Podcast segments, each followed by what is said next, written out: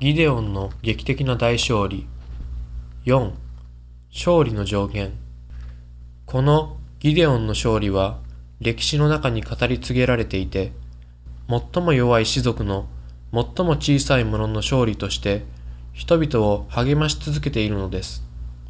現代の社会での著しい科学技術の進歩は目を見張るものがあります。経済的にも巨大な産業のシステムの中に人々は飲み込まれてしまいそうになります。教育界にもレベルアップは限りなく図られて終わることを知りません。そうした仕組みの中で個人個人は無視され、阻害されていると感じられるのです。しかしギデオンは小さいものの価値、その小さいものの中に秘められた無限の可能性を奮い立たせてくれる物語を展開しているのです。数を頼み、量を当てにして、弱者を圧倒しようと企んでいる現代社会の中で、小さい個人個人の中に秘められた能力の偉大さに、私たちは気づいていくべきではないのかと考えるのです。弱者の勝利とも言うべき、ギデオンの勝利と大成功をまとめてみると、次の通りになると思います。1、敗北を容認しない。あまりにも多くの人々が自分の弱さを認めることに寛容でありすぎます。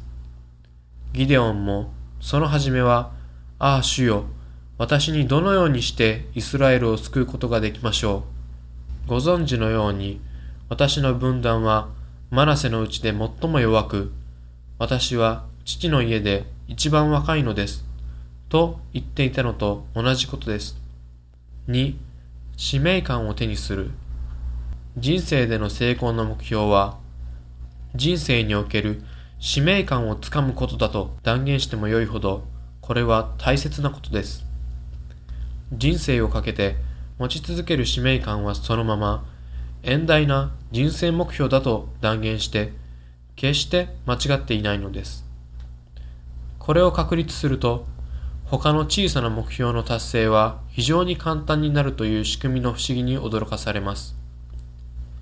ギデオンが指導者として仰がれ、後世に名を残すことになったのも、使命感に燃えて行動したことの結果であり、それを目標にしていたら実現できなかったことでしょう。3. 周囲の状況に惑わされない。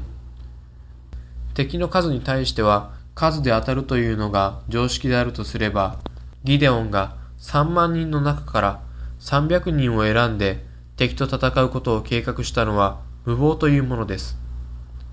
そこにはあらゆる批判と攻撃が味方の陣営から出たことでしょう。しかし、目標達成のためには強固な意志が求められるのです。誰がどのように批判してもやり通す意志は成功者に欠かせないものです。4. 用意周到な計画と行動力。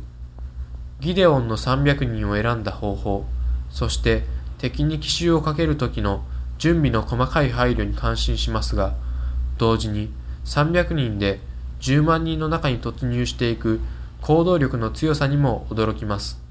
新しい時代に向かって私たちは成功は最も小さいものに備えられたものであること、数を頼まない少数者の価値を再確認したいものです。